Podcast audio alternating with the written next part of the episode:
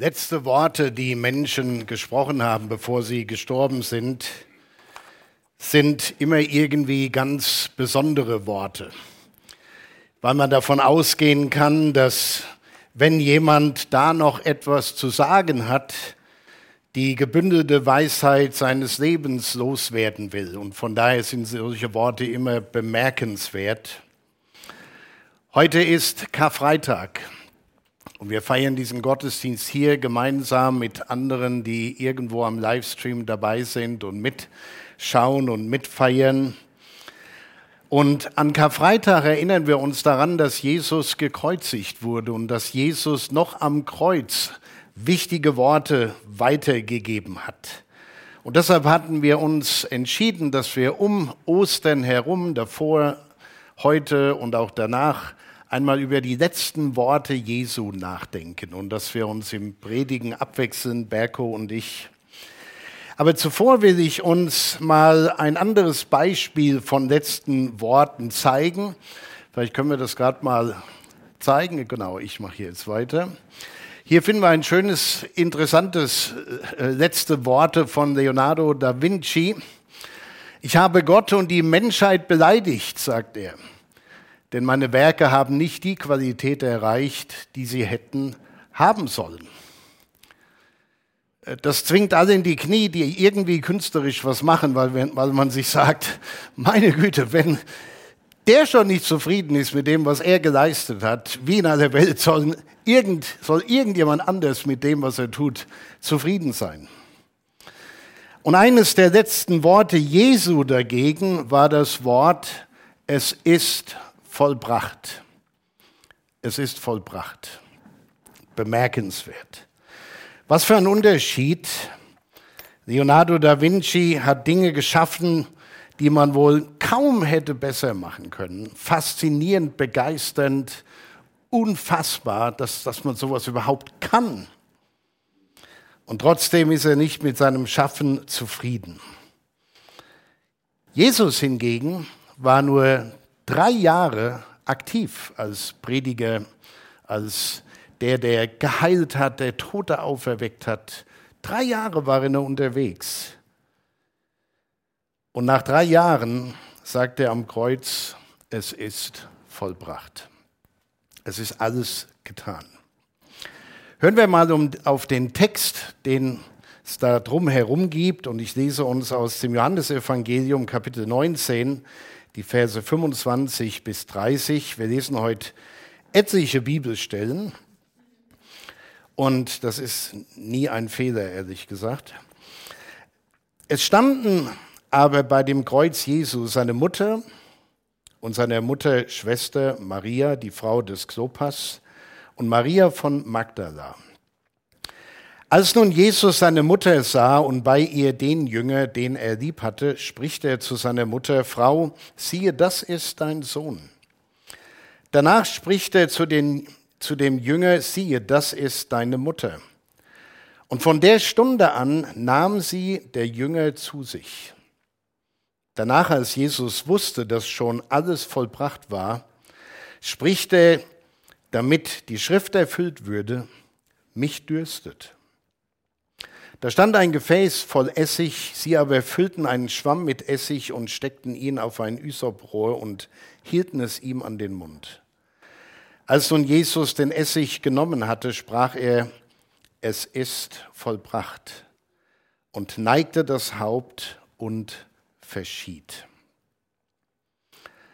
Ich weiß nicht, inwieweit ihr schon mal über das Leben Jesu nachgedacht habt. Nicht so in der klassischen Art und Weise, dass wir uns erinnern an so die wichtigsten Stationen in seinem Leben oder an die wichtigsten Worte, die er gesprochen und gepredigt hat, sondern einfach mal so ganz allgemein. Mir ist kürzlich so ein Gedanke in den Kopf geschossen, äh, als ich mich fragte, was hatte Jesus denn für ein Hobby? Was hatte er für Interessen? Was tat er sonst als das, was wir wissen, dass er es getan hat? Also Jesus hat kein Golf gespielt, wäre mal interessant gewesen. Jesus hat kein Tennis gespielt, keine Briefmarken gesammelt, Er hat keine großen Auslandsreisen gemacht, einige schon. Er hatte keine anderen Interessen, außer seine Bestimmung 100 Prozent zu leben. Und gerade in unserer Zeit, denke ich, ist das ein gar nicht so unwesentlicher Gedanke, wo viele in, in der Pandemie ja nicht gejammert haben, dass sie nicht mehr arbeiten dürfen oder irgendwas anderes Wichtiges tun dürfen, sondern es wurde oft darüber geklagt, man kann nicht seinen Interessen und seinen Hobbys und seinen Leidenschaften nachgehen. Man darf nicht mehr tanzen gehen, man darf nicht das, man darf nicht feiern. Alles Dinge, die schön sind, auch irgendwo wichtig und gut, aber nicht so entscheidend für das Leben. Und Jesus hatte keine anderen Interessen. Er lebte seine Bestimmung 100% aus. Gott wurde Mensch in Jesus Christus. Er war immer den Menschen zugewandt. Das war sein Hauptinteresse. Immer den Menschen zugewandt. Er wurde wie wir. Und er war für die Menschen da. Und so schreibt Christoph Rädel in einem schönen Artikel, am Kreuz vollendet sich das irdische Leben von Jesus, der Gottes Zuwendung zu den Menschen lebte. Wir betrachten heute nur drei Worte, die es aber in sich haben. Es ist vollbracht. Aber die Frage ist, was ist denn da vollbracht? Was ist denn erledigt? Was ist denn getan? Was ist da abgeschlossen? War Jesus wirklich schon am Ende? Er hätte noch so viel mehr tun können und vielleicht auch sollen. Die Erwartungen an ihn waren hier groß. Er hatte vieles getan. Er hatte zu vielen gepredigt. Er hat viele Wunder getan, viele Menschen geheilt. Aber nicht alle Menschen haben ihn gehört. Er konnte als Mensch nicht überall sein. Nicht alle haben ihn gehört. Es gab immer noch Menschen, die krank waren und keine Heilung erfahren haben, als Jesus hier in dieser Welt war. Jesus war auch nicht alt geworden. Und sein Mitarbeiterstab, um das mal so zu formulieren, waren gerade mal zwölf Leute. Und das größere Gefolge waren 120, zwölf enge Mitarbeiter, 120 weitere Anhänger und in beiden Gruppen etliche, die man heute als Versager abstempeln würde. Jesus hat nicht mal ein Buch geschrieben, keine christliche Zeitschrift herausgebracht. Er hatte kein Büro, er hatte keine Zentrale, er hatte nicht einmal einen Plan, wie es weitergehen könnte, außer den, dass er das, was er tat, an andere übergab und sagt, das macht ihr jetzt. Das war's. Was heißt also, es ist vollbracht? Wenn aus heutiger Sicht so vieles nicht getan war, was er hätte sicherlich tun können. Was ist vollbracht? Und ich dachte, wir schauen einfach mal einige Bibeltexte an, um zu sehen, was da vollbracht war. Und sicherlich ist das nur ein Ausschnitt von dem, was man noch alles sagen könnte in dieser Predigt. Aber fangen wir einfach mal damit an, was ist vollbracht? Alles, was die Propheten angekündigt hatten. Das war vollbracht, obwohl es hunderte von Jahren, bevor Jesus in diese Welt kam, gesagt wurde. Ich lese uns mal diese Texte vor, hier aus Jesaja 9, der erste Vers und dann 5 und 6. Das Volk, das im Finstern wandelt, sieht ein großes Licht. Und über denen, die da wohnen im finstern Lande, scheint es hell. Dann weiter unten, denn uns ist ein Kind geboren, ein Sohn ist uns gegeben und die Herrschaft ruht auf seiner Schulter. Und er heißt Wunderrat, Gott hält, ewig Vater, Friedefürst, auf dass seine Herrschaft groß werde und des Friedens kein Ende auf dem Thron Davids und in seinem Königreich, dass er stärke und stütze durch Recht und Gerechtigkeit von nun an bis in Ewigkeit. Solches wird tun, der Eifer des Herrn Zebaoth. Soweit diese Stelle. Dann eine weitere aus Jesaja 53. Die, dieser Text aus Jesaja 9, das ist ja eher so ein Text, den lesen wir oft in der Advents- und Weihnachtszeit. Der Jesaja 53, das lesen wir dann schon eher mal an einem Karfreitag. Hören wir mal die Verse 4 und 5 aus diesem Kapitel. Für wahr, er trug unsere Krankheit und lud auf sich unsere Schmerzen. Wir aber hielten ihn für den, der geplagt und von Gott geschlagen und gemartert wäre, aber er ist um unserer Missetat willen verwundet und um unserer Sünde willen zerschlagen.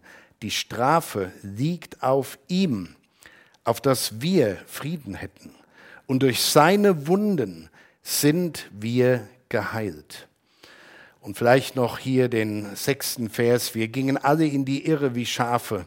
Ein jeder sah auf seinen Weg, aber der Herr warf unsere Sünde auf ihn. Was ist vollbracht? Alles, was durch die Propheten angekündigt war.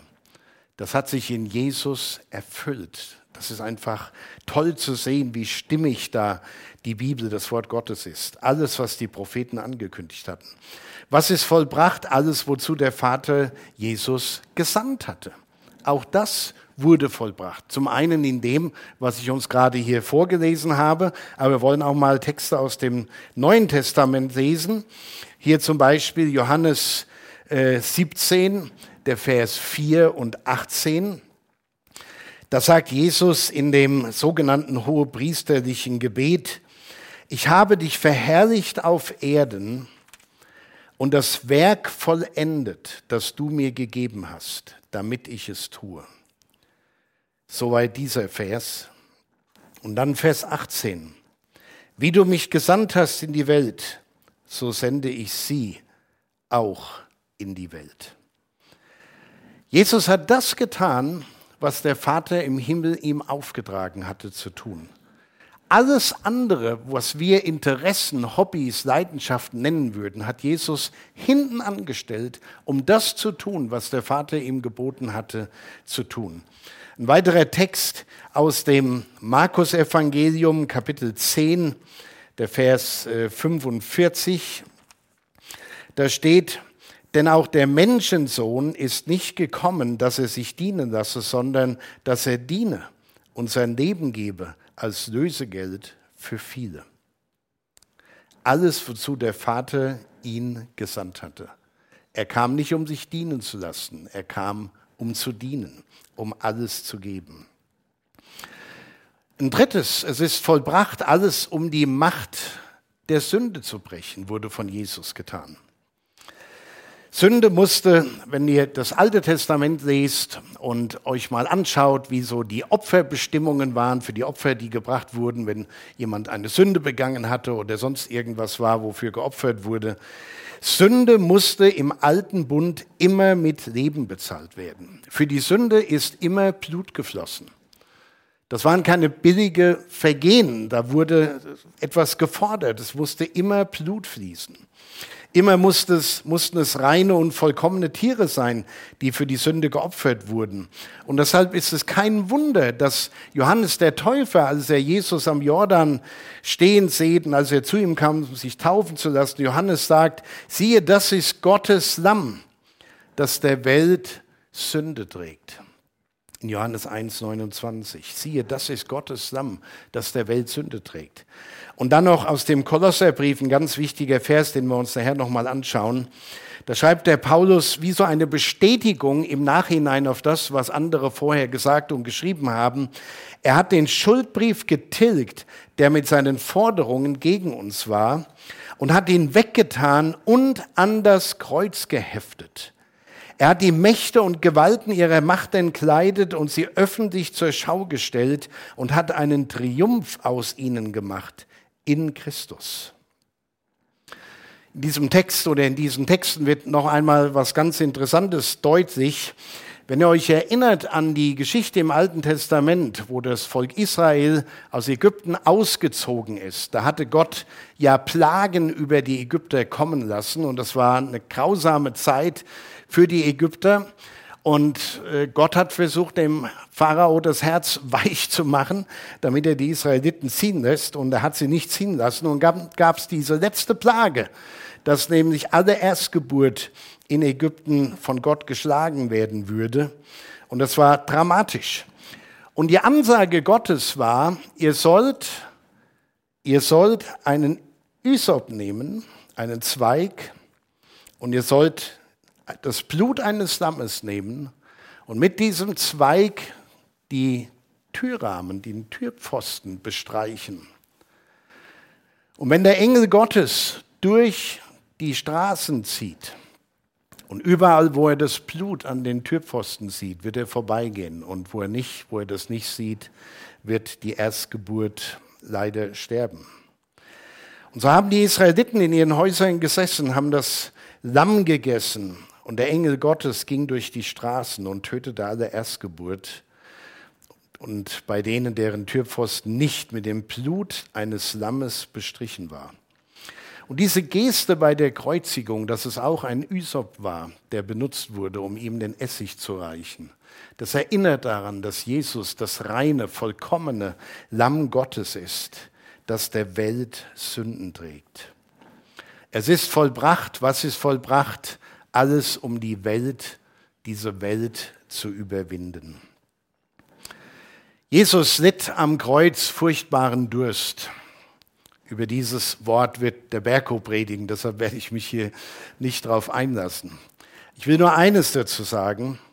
Es ist ein Bild für die Not der Kreatur, für die Armseligkeit, für den wahnsinnigen Schmerz und das Verlangen in dem Jesus hier stirbt. Das ganze Elend dieser Situation wird in diesen so ungewöhnlichen Worten deutlich. Jesus litt als Mensch am Kreuz. Aber er hat das alles überwunden, allen Schmerz, alle Angst und hat gesagt, in der Welt habt ihr Angst, aber seid getrost. Ich habe die Welt überwunden. In der Welt habt ihr Angst. Es ist vollbracht. Ich habe vor vielen Jahren mal eine Geschichte gefunden, die will ich uns hier zum Schluss des Predigtteiles äh, erzählen und will sie gerne heute nochmal erzählen. Äh, es ist vielleicht eine Legende, keine Ahnung, aber es ist eine Geschichte, die etwas Wichtiges unterstreicht. Ihr müsst euch vorstellen, ein Dorf im Mittelalter. Überall um das Dorf herum wütete die Pest. Nur das eine Dorf war irgendwie verschont geblieben. Aber überall sonst sind die Menschen an der Pest zugrunde gegangen. Überall sind Menschen von der schrecklichen Seuche erfasst worden. Tausende wurden weggerafft. Und in ihrer Not und in ihrem Fragen kommen die Menschen dieses noch geschützten und ohne Pest belasteten Ortes zusammen und fragen sich, was sollen wir bloß tun? Es hat doch alles keinen Sinn mehr. Guckt euch doch mal um. Überall sterben die Menschen. Es ist bald vorbei und es wird auch bald mit uns vorbei sein. Und in so einer Situation, ich weiß nicht, was ich da sagen würde, wenn ich mich da reinversetze, aber da macht man sich schon Gedanken, was, was könnten wir noch machen? Hoffnung gab es hier wohl nicht. Die Menschen dieses Ortes, an dem die Pest noch nicht wütete, kamen zusammen und entschlossen sich, das Leben, vielleicht das kurze Leben, das sie noch haben, mal so richtig zu genießen. Mal so richtig einen drauf zu machen. Es kam zu ganz schlimmen Ausschweifungen. Es kam zu schlimmen Sünden. Auch die Dorfkirche blieb nicht verschont. Man hat alles verschandelt und so richtig die Sau rausgelassen, wie man so sagt. Man hat vor nichts mehr zurückgeschreckt. Und eines Tages kommt durch dieses Dorf eine Prozession. Allen voran ein Mönch, der ein großes hölzernes Kreuz trägt. Ein hölzernes Kreuz wie dieses, aber wahrscheinlich viel, viel größer. Und er schleppt das durch den Ort und die anderen, die mit ihm kamen, hinter ihm her. Und die abgedrehten Dorfbewohner, die machen ihren Spaß, die, die lachen sich kaputt, die verspotten den Mönch und alle, die mit ihm gekommen waren, die trieben ihren Schabernack mit den frommen Spinnern. Der Mönch ging dann in die verschandelte Kirche rein stellte das Kreuz auf und natürlich, die hatten ja nichts anderes zu tun, die warteten nur auf die Pest und den Tod. Alle sind in die Kirche geströmt. Das Spektakel wollte sich niemand entgehen lassen. Den Respekt vor dem Haus Gottes hatte man ohnehin schon lange aufgegeben. Und nachdem der Mönch alle um Ruhe gebeten hatte, erzählte er ihnen die Geschichte von diesem Kreuz.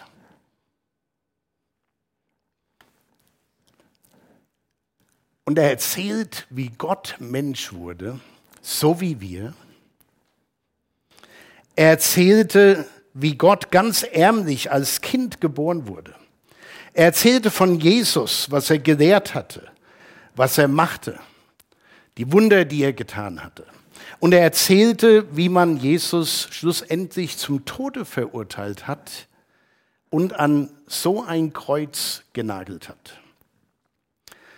Eine grausige Vorstellung. Er musste das Kreuz selbst tragen, erklärt der Mönch, für uns. Und er ist für uns gestorben. Es war mittlerweile ganz still geworden in dieser kleinen Dorfkirche. Das war irgendwie völlig schräg und was völlig anderes, was man da hörte. Und dann, so berichtet diese Geschichte, fährt der Mönch fort und erzählt, Jesus schaut an diesem Kreuz hängend in die johlende Menschenmenge seiner Zeit, an die, die ihn verspottet haben, die um seine Kleider gewürfelt haben. Und der Mönch sagt, und Jesus wurde zornig. Und er steigt vom Kreuz herab und sagt, ihr seid es nicht wert. Und entschwindet in den Himmel.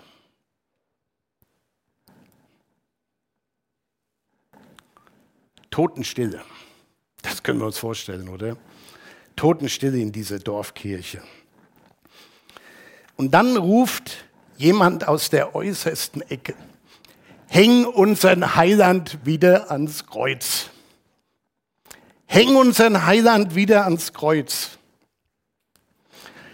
Und diese Geschichte, die sagt mir eins, oder stellt mir die Frage, was wäre denn gewesen, wenn Jesus das tatsächlich so gemacht hätte, wie der Mönch in dieser Geschichte es sagte? Was wäre denn gewesen? Wäre Jesus nicht gehorsam gewesen, wäre Jesus vom Kreuz gestiegen, wir alle wären noch in unseren Sünden, wir wären verloren. Keine Hoffnung auf Himmel, Herrlichkeit, ewiges Leben, keine Hoffnung auf Vergebung von Schuld, auf Frieden. Aber Jesus stirbt für uns. Er steigt halt nicht vom Kreuz herab.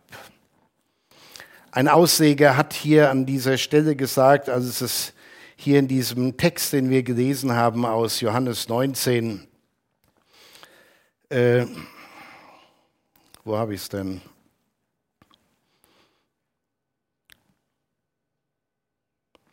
In Vers 20, äh, 30.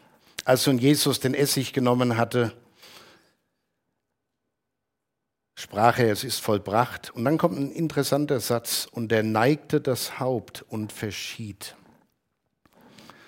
Und die Sprache, in der das formuliert und ausgedrückt wird, bringt zum Ausdruck, das sind alles aktive Wörter. Jesus ist nicht, ist nicht einfach nur gestorben, es ist nicht einfach nur passiert. Es ist ihm nicht widerfahren. Er ist bewusst ans Kreuz gegangen und er neigt sein Haupt und stirbt bewusst für uns und sagt, es ist vollbracht. Christoph Redel noch einmal ein kleines Zitat. Jesus ist als der gekreuzigte der Herr sein Sterben ist kein tragischer Unfall, sondern der dramatische Umschwung der Geschichte. Es ist vollbracht.